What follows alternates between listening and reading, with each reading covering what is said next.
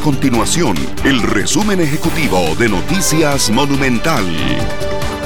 Si usted realizará mantenimiento a su vehículo, preste mucha atención, ya que el precio aumentó hasta 22% en comparación al 2021, según el índice de precios al consumidor del Instituto Nacional de Estadística y Censo, el INEC. Los datos revelan que en el caso de las llantas el aumento es de 22%, para las baterías es de 8.3% y el costo del cambio de aceite incrementó en 10,6%. El Ministerio de Relaciones Exteriores y Culto confirmó a Noticias Monumental que se cerraron los consulados del país en Chicago, Estados Unidos, y Toronto, en Canadá.